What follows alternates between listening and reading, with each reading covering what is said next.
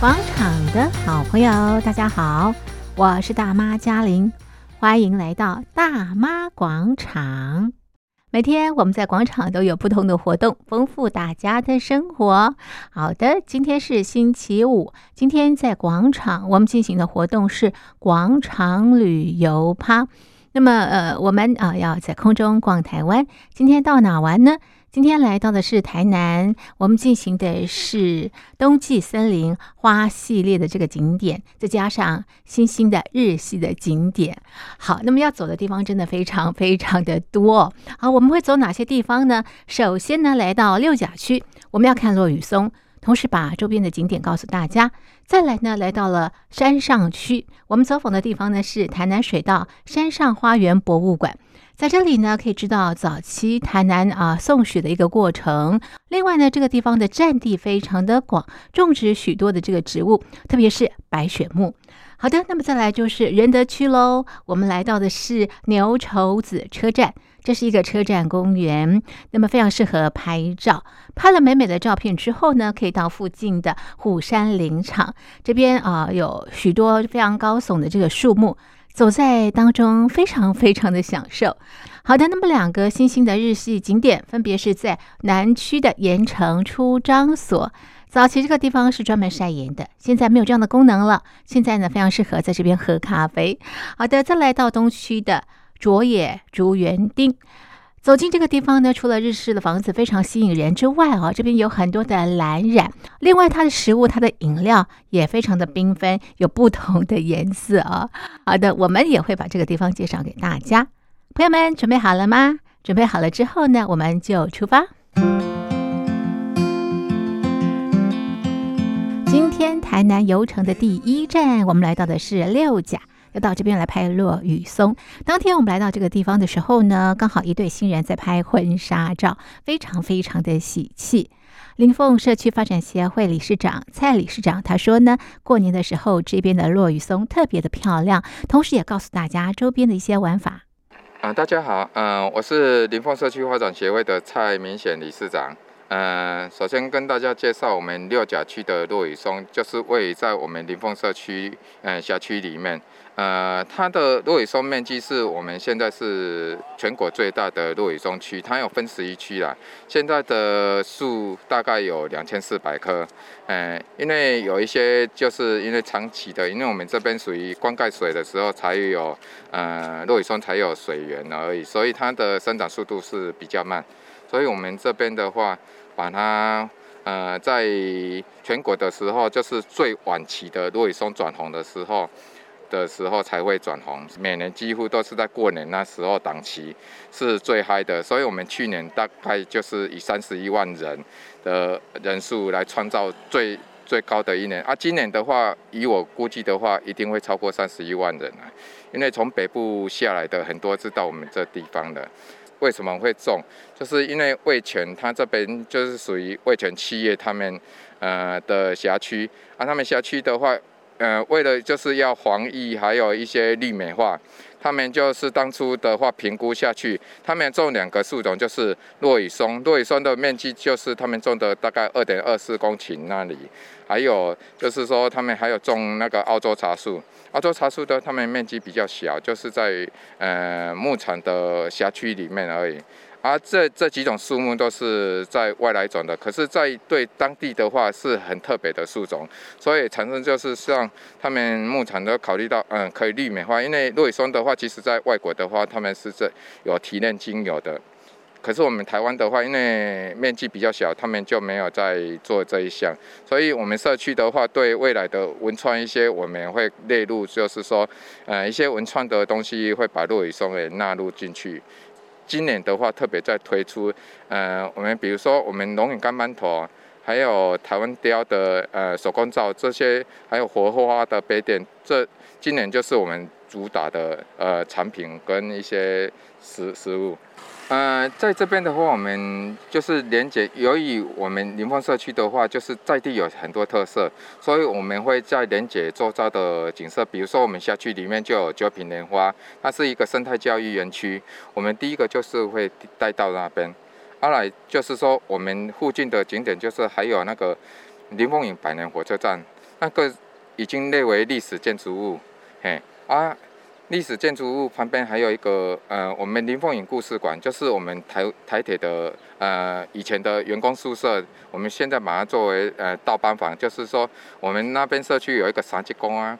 他会讲故事，在地的故事，就是比如说我们在地为什么地名的由来是怎样，我我们就会讲到林凤将军呃的就就是地名的由来，就把它取为就是我们在地的林凤社区这样子，嘿。所以这些景点就是在我们社区里面，所以我们社区都一直在推广小旅行。比如说，我们呃辖区里面还有一个国家级湿地，还有一个百年抽水站。这个就是说，我们透过一些小旅行来做一个生态旅游，还有生态教育，还有历史，呃一些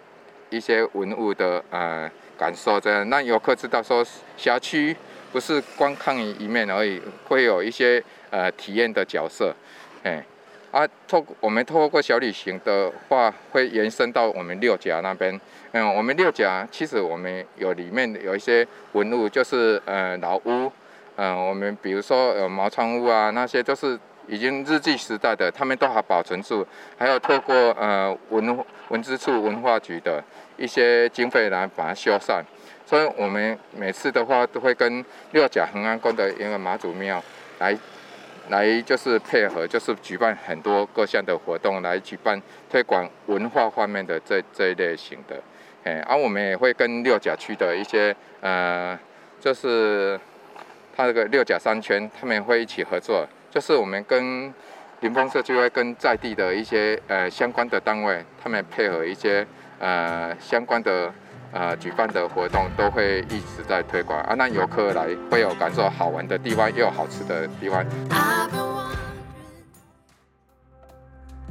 好的，亲爱的听众朋友，今天在台南的游程第二站呢，我们来到的这个地方呢是台南水道山上花园博物馆。这个地方呢是在台南的山上区，它的占地非常的广啊。我们要走进去看这个主要的建筑，是搭这个火车。有点像这个花园火车，非常非常有意思啊！园区啊种了很多的这个呃植物，特别是在呃这个门口的白雪木，这个季节特别的这个显眼。好的，那么导览老师陈冠洲也给我们介绍这个地方的过往跟现在。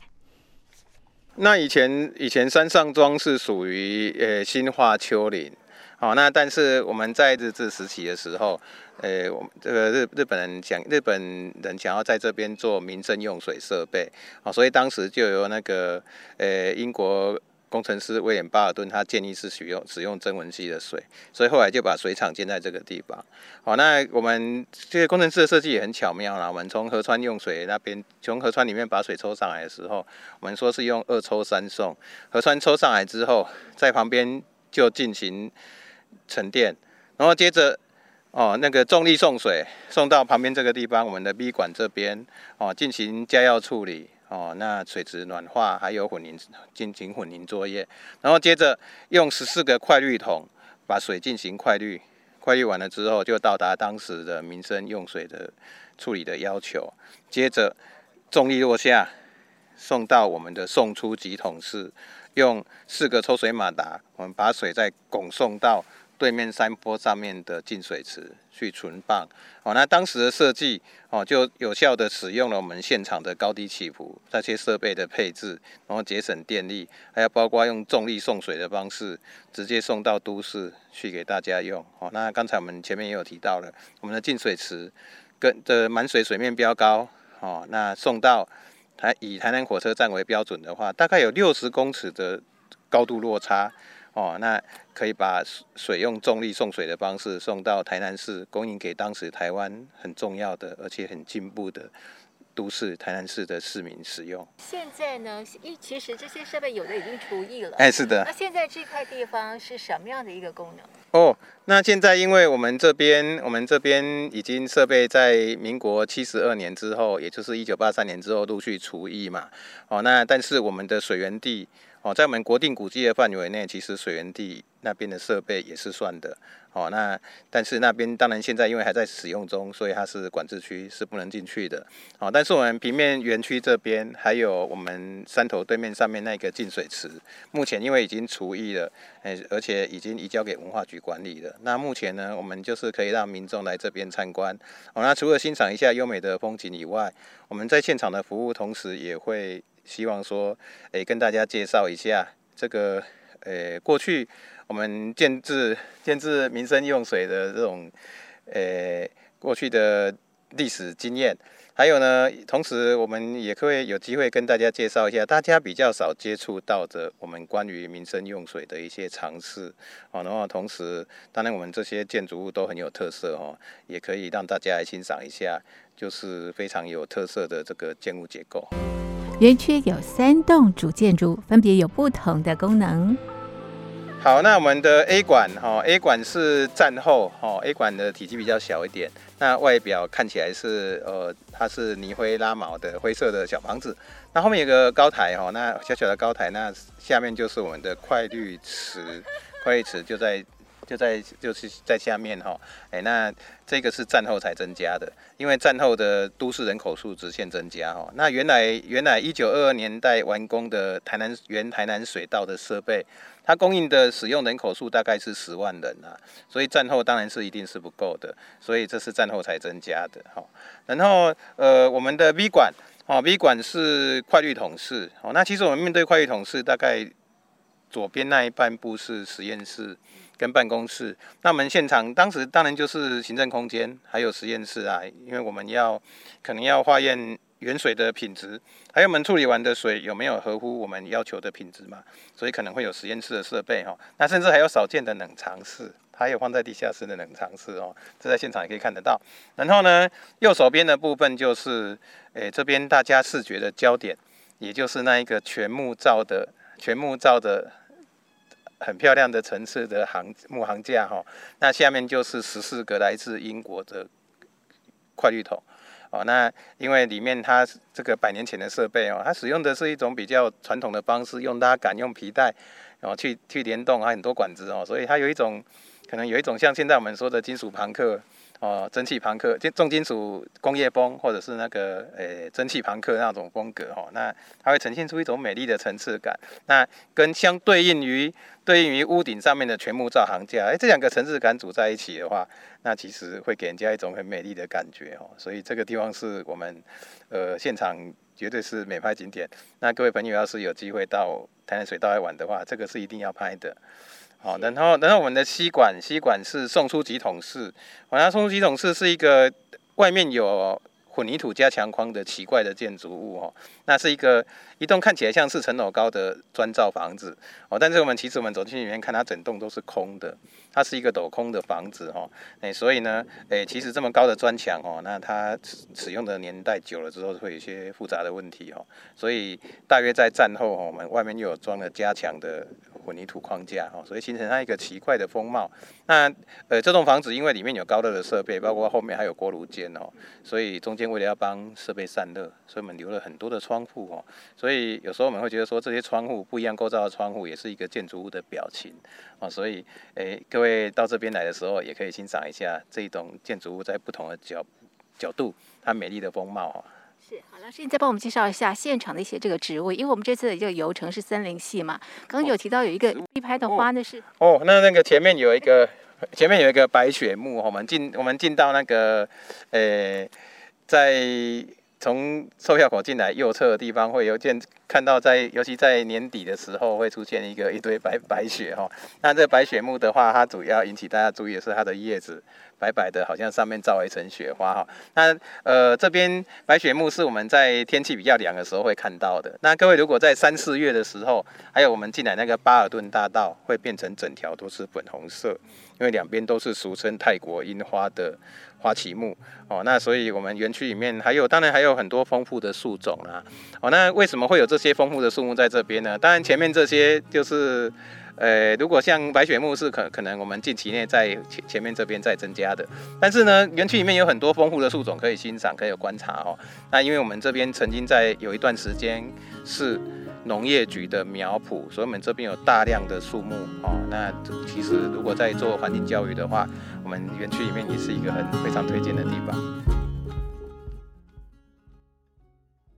好的，手机旁的听众朋友，我们台南的游程是不是一站比一站还要精彩呢？好的，接下来来到我们第三站的游程，这个地方呢是在台南的仁德区，这个地方呢是牛稠子车站，是一个车站公园，可以看到月台、铁轨，同时有过去的电影海报。成功里的里长郑晴儿给我们介绍了这个地方怎么样从无到有，他又是怎么样动员里民的力量的。这边是一间那个荒废的农田，旁边那边是一片的赤竹，汽笛待完的汽笛。那刺竹每一次哈，它倒的时候都会横跨在马路上面，而引起我要来认养这第五个公园。那这第五个公园认养刚开始就是台湾赤竹是国有财产署的土地，是在这个外围的部分。后来我就觉得说那个土地哈这样哈呈不规则状，又是 L 型的。我就跟在地的地主去商量，那地主跟我说：“OK，那你要用多大？”我就跟他说：“那我就只好做二十公尺深度哈，二十公尺的深度哦，就这个场地里面，我的里民哈，大家出钱出力，集资由我自己设计，哈，啊找那个立委来协助我们去找一些铁道的装备，哦，来这边设置，从无到有。”你现在所有看到的东西，除了那棵龙眼树，还有那个芒果树，那两棵树是属于在地的原生种之外，其他通通都是无中生有的，包含草皮在内。那当初建置这个公园的时候，我们开始产那个整地的过程中，哈，我就在找找说，那我怎么样在我每一年三至五次的音乐会当中，去做一个舞台。它的功能可以是舞台，也可以是凉亭，也可以是装置艺术，所以后来选了这个地点。哦，你看那个小山坡哈，它是原本的样貌。那把舞台的土地整起来之后，把那个砖块的围墙围起来之后，看起来就很像月台。那因为这样，我就开始就去找那个铁路局，找那个立委去帮我们协调铁路局的一些相关的设施，包含邮筒啊、公共电话这些东西。来做做做这些东西的哈，那月台起来之后，所有的尺寸、所有的规划，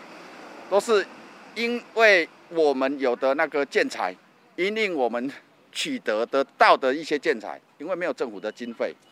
你不要看这里，这个呢，这家好哈，这家家哈，三百几万，跟他通风的差三四十公分啊，三四十公分啊，因为你如果公园做起来的时候，这边是一个盆地哈。那以后变成是一个水池塘，那也没有什么意义，所以就整地的过程中也回填，所有动用的怪手拖板车、吊车，所有的器具都是我李明大家集资出钱出力，有些人甚至家里面就有的装备，你看到这些旧的都是旧的建材哦，它不是新的哦，是我李明家里面的哈，是我李明家里面的废弃的东西，他送给我来做的。那你看到踩到的这个这块这块哈。这个茶哈，是我们电线杆上面的那个横杆，电线杆上，对对对。那、我的里民哈，当初收集这个横杆哈，它的意义是在于说，它原本是在香茶啦，香是最硬的呀。那我在做公园过程中，我发现说，那这样很浪费啊，这个是台湾相思木啊，是很硬的木材啊。你把它诶香草搞无菜，我讲进嘛进嘛，无你这种好瓜啦。啊，那你那边香草，我也不得臭树啊遐吼。在种地遐有树枝、树树木吼，都摕来互你啦，含你交换啦。那所以后来我就把这些建材拿过来建自带我们的车站公园做步道。另外一个就是做做双喜，那那个双喜的喜字哈，也是用这个那个电线杆上面的横杆去做的。那这个横杆，我我我我的想法是说哈，因为电线杆上面这个横杆是挂挂着变压器，还有电流在走动。它是有动能的。如果把动能变成一个喜的磁场，让大家能够喜气洋洋，好，给大家有一个更好的未来，好，我是这样期许了哈。所以做一个喜字放在那边。啊，这一个部分你看到的就是月台完了之后就有铁道。那我整整个规划的动线，让人走的部分就是走在铁道还有整木的附近呐、草皮我是接受大家踩踏的。那一只是三老爷溪哈，最近才搬运过来的，前天才搬运下来的。三老爷溪里面的那个火车，火车在行经的那个桥梁，火车行经的桥梁，它所拔除下来的，哈啊，拔除下来它已经有一百多年，所以我把它建置在那里，当做椅子使用，啊，活化它，啊啊，把那个东西哈放上去当做椅子坐在那边，后面拍的背景就是双喜，所以我给它取名叫做哈百年好合。很多人喜欢登上月台，拎着皮箱拍照，格外有味道。另外呢，这个月台呢也举办过音乐会哦。好的，接下来成功里的里长郑清儿引领我们来到了虎山林场，因为造林，所以留下了许多高大的树木，成为休闲的好去处。因为这个虎山林场是当初的旧地名啊，那我们一地方耆老在讲的，就是说当初在这边。清朝的时候，这边有老虎的出没，所以把这个地方呃和这后山是安内来啦。九十年之前，这边就是荒芜一片，原本它就是在种植甘蔗，因为呆藤车路前糖厂就在前方，哦，所以附近都是种甘蔗。那甘蔗因为后来我们制糖哦，已经比那个成本太高，没有办法比跟进口的相比拟。所以后来哈就没有做制糖了嘛，所以就选择把它重新再规划，重新再做造林的动作。好，啊这个地方你看到马路，看这边为什么落差这么大？从这个拉雅汉堡一直到后面五十公顷的范围哈，这些都是所谓三千五百年前史前人类文化遗址，就是牛稠子遗址的所在地。现在牛稠子遗址现在保存的地方，它就放在龙田火车站旁边，那里哈，龙田火车站旁边有一个牛稠子遗址哈专属的陈列区。那我们所挖掘到的有石头的斧头、脚步啦，啊个石矛，咧剪咧下头前一根矛，哦，啊个有陶瓮，哦，啊个有一块瓦片。那它最重要、最特殊的点就是说，我们那个。那个陶瓮的部分哦，它就是有那个绳纹哦，以前就绑着绳子吊着，就在那边烤，就把它造成一个陶，那是现在一个很大的没有办法解决的一个问题啦。以以现在科技也不知道它当初是怎么做的。那玄武岩是从金门运送过来的，所以可以想象说，三千五百年前那个时候，我们台湾和金门算是两个高地啦，两支山啦。中台湾海峡是空的无水啦，所以原住民伊伫当时的时阵伫遐采集玄武岩，因为阮遮台湾咱遮无嘛，无遐物件，采集玄武岩来遮做迄石布，包括石刀，吼啊石矛，迄种乌的啊，吼迄只嘛拢陈列开，啊所以你看咧三千五百栋的史前人类文化遗址牛稠子遗址，你看咧路是啊遮悬，因为当初是要做路的时阵。诶，乌蝶遗址嘛，所以大家拢无爱搁再继续做路，无爱搁继续开发落去。后来伫当地，咱当时的议长黄建宝，甲包括苏馆长，迄个阵仔因着考虑出来，想出来一个好处好好做法啦。克服就是甲路垫高，路垫高就无破坏遗址嘛。你得免抢救，啊免开挖，因为抢救爱开挖，除了耗时。又没有那么多的那么大的经费去开挖这些东西了，所以就把路垫高，所以你看到会是落差这样的情形是这样。那你看到这这一这一个区块，咱这嘛豆豆行吼，无同款的树树景，无同款的造景，这个所在已经是咱新人咧拍摄婚纱，包括东区仁德区的运动的所在。这座这边叫做白千层，吼，内底有白千层、小叶榄仁，还个苦楝花。桃花心木，吼，以以这几种为做主要，这区一五十公顷就是拢以安尼为主吼。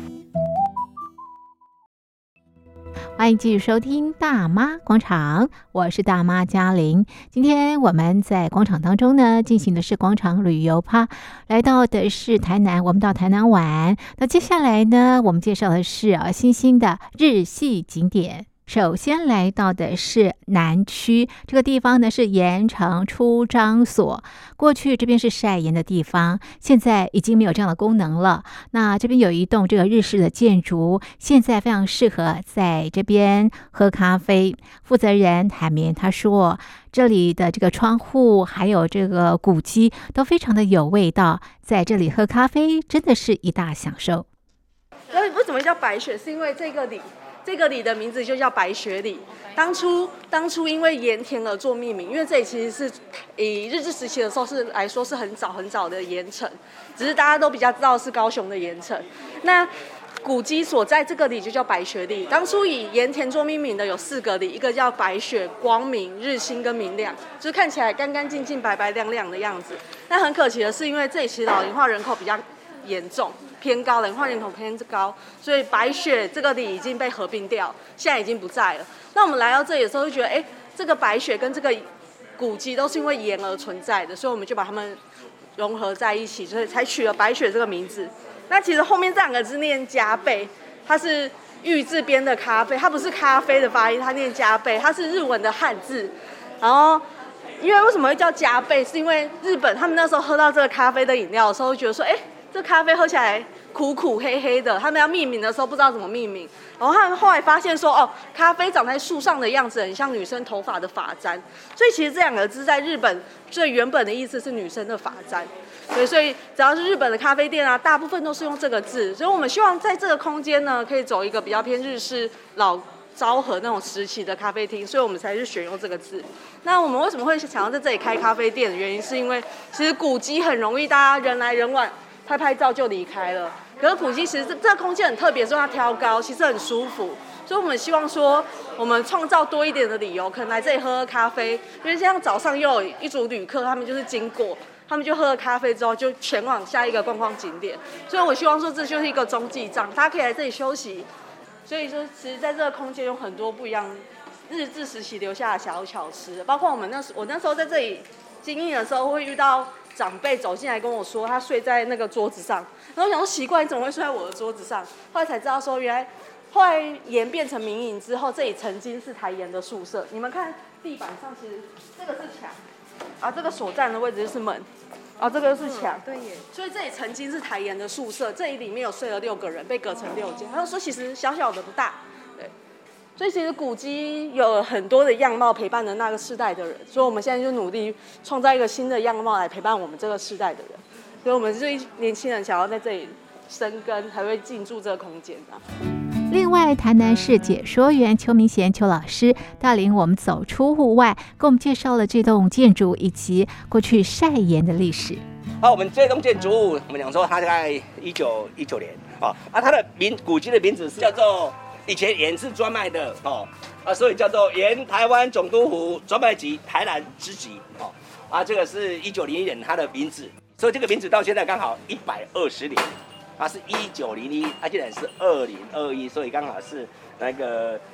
一百二十年。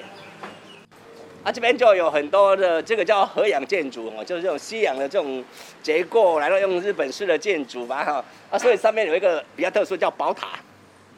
啊，那这个这边这个片子叫做玄宇吧，以选取的玄宇哈。啊，这边有一二三三个叫宝珠，啊，这是日本的这种传统的日本建筑的一个因素哈。而且牛腿，哦，或拱拱圈哈。啊，这边做什么用的？就是因为以前盐是，不是你做完盐然后来交来交，是这个是你是成被这个盐厂当做工人，所以他们叫盐工。所以这边是什么？现在这边领薪领薪水的啦，哦，领薪水的哦，你塞多少元，然后多少钱啊，就领钱。好，然后我这边在管理这边的这些盐场，或者一些买一些盐造盐的这设备。很多台湾人不晓得盐城在什么地方，为什么呢？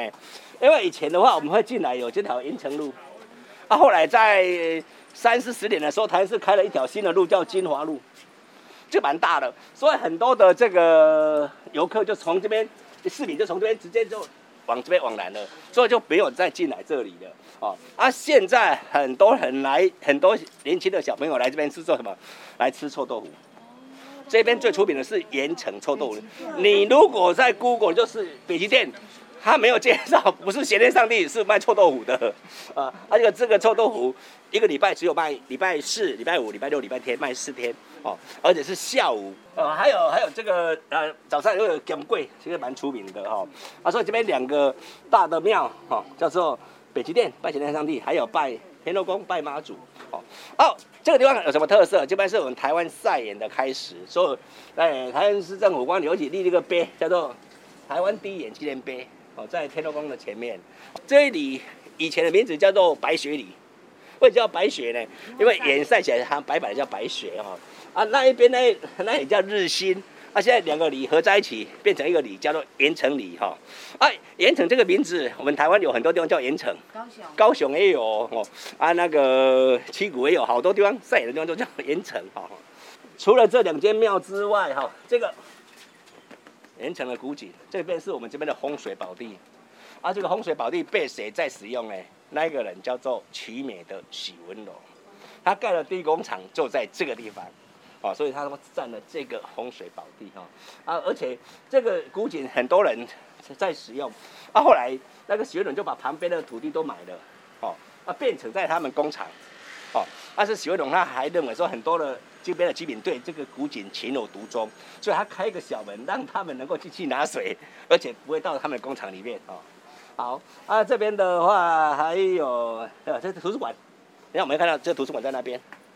这个图书馆的设计师蛮出名的，哎，我他设计了什么地方呢？他设计了奇美博物馆，他设计我们台南林默两纪念公园，他设计了我们台南一个叫喜石英的博物馆，还有最近，呃，南化的一个七公所哈，所以所以这个是蛮出名的。他说为什么一格一格的？因为我们这边盐盐的结晶是一个立方体的，但是他把这个书把它做成结晶的一方一个立方体的，是一个书，变成书，把它结晶贴在墙壁上面。因为以前以前是盐的结晶，现在变成书的结晶。哦，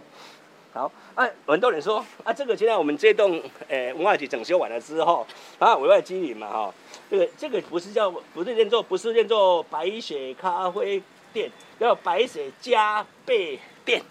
这个念作加，这是日本的汉字。加就是女孩子的发簪上面的珠子，啊，那个那个贝，珠珠绑绑珠珠的线哈，叫做加倍哈。好，那我们讲说这边有三个东西嘛，刚才各位在里面可能有听到，就是里面那个柱子，还有这边来介绍的是这个，它一个叫打工厂打果厂的这个木板，是从打果厂那边拆下来，在这边重新再组啊，如果不够再用新的哦，所以它这边有特色，是从打果那边来的啊。第二个是它的青花。哎，马桶是蛮蛮特殊的哈。呃，您刚刚有提到那个台湾第一盐，为什么这个地方是台湾第一？因为台湾最早的赛盐是从这边开始的啊。哦，在一六六年的时候，那时候郑成功已经过世了，他的儿子叫做郑经，郑经有一个叫知义参军叫陈永华，陈永华教当地民众如何晒盐。而且他不但教民众晒盐，他还盖了我们台南市的第一栋的孔庙，是陈永华盖的啊。所以为了纪念陈永华，所以台南市政府前面那一条马路就称为永华路所以台湾赛盐是从这边开始的，所以称为台湾第一盐。所以这盐城这两个字，高雄有盐城区，很多地方都叫盐城，但是能够号称为台湾第一盐的，就是我们这个地方，这是台湾赛盐的开始，在这个地方。今天台南游程的最后一站，我们来到的是东区，一样是日系景点。那这个地方呢是卓野竹园町，这里呢可以看到很多的染染，同时它的食物也是五颜六色，都是用非常天然的这个植物的颜色去调配的啊。那么职人王玉莹也给我们介绍这里的建筑以及这边的玩法。卓野的话，其实是因为我们老板的名字他姓卓，那在台语发音起来就会念的哎的哎，然后他的名字这样翻过来就会变成卓野，然后就变成我们的主要的我们的名称。那比比较不会是因为这边的日式文化才叫卓也，是从之前我们在苗栗起家的时候就叫这个地方这个名称了。然后的话，它其实这一带它叫竹园町嘛，那其实它不是指这一栋建筑物，它其实是一个范围、一个区域性的。那相当于其实这个范围还蛮广的，还蛮多里都聚集在这里的。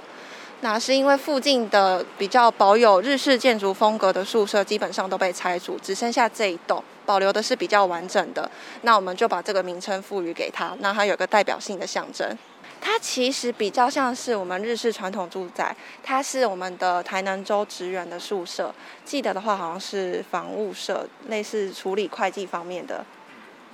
那就是因为大量的官舍其实蛮多的嘛，那它就只有保留这一栋。那它这一栋的话，如果是以日式住宅的一个风格来说的话，它其实也可以当做我们一般接待客人用。所以它其实里面有蛮多，就是可以当做接待客人的空间啊，而且它还融入了一点西式住宅的风格在它的应接式的部分。然后它也其实保留很多日式风格，所以就是可以看出说，他们那个时期的建造风格其实已经有一些西方的文化，已经慢慢的过渡进来了。那因为我们老板他们其实还蛮想要推广懒懒这一个文化。那一开始懒懒的话，在上市荷兰时期就已经有引进了。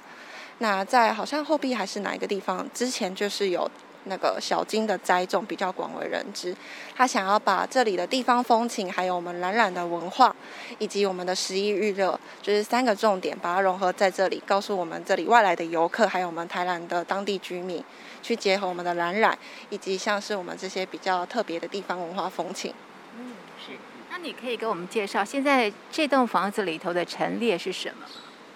它的陈列的话，基本上会比较多是属于我们蓝染文创的产品，跟我们餐点摆设的一些座位。但是它还是保留它原本的空间配置，所以在里面你其实还是看得到它原本该有的，像是它的神明厅、客厅、饭厅跟厨房。只是如果没有多加介绍，你可能不会注意。那可能介绍一下，你可能就会发现说当中有很多的小亮点都可以去观察得到。那你帮我们介绍一下，怎么样看这个建筑物，它的亮点在哪里？像是从外表来说的话，我们可以从它的雨林板，它是属于很日式传统住宅的，就是属于南京下建的方式。那因为我们这栋建筑物它是坐南朝北，所以它雨林板的铺设都属于东西朝向的。那还有它的屋顶熏瓦，其实大部分都是粘土制作的。然后整体的空间的话，其实都是木造居多，其实还蛮日式风味的。其实它的那个屋顶的熏瓦的部分，为了要保留度更完整，其实都看得到当时因为材料不足，可以看到它的尺寸啊，还有材质其实都比较不一样。可能是因为它比较高，比较不容易看见。但是其实我们在资料上其实都有记载这一部分。老板为什么要推广这个蓝染呢？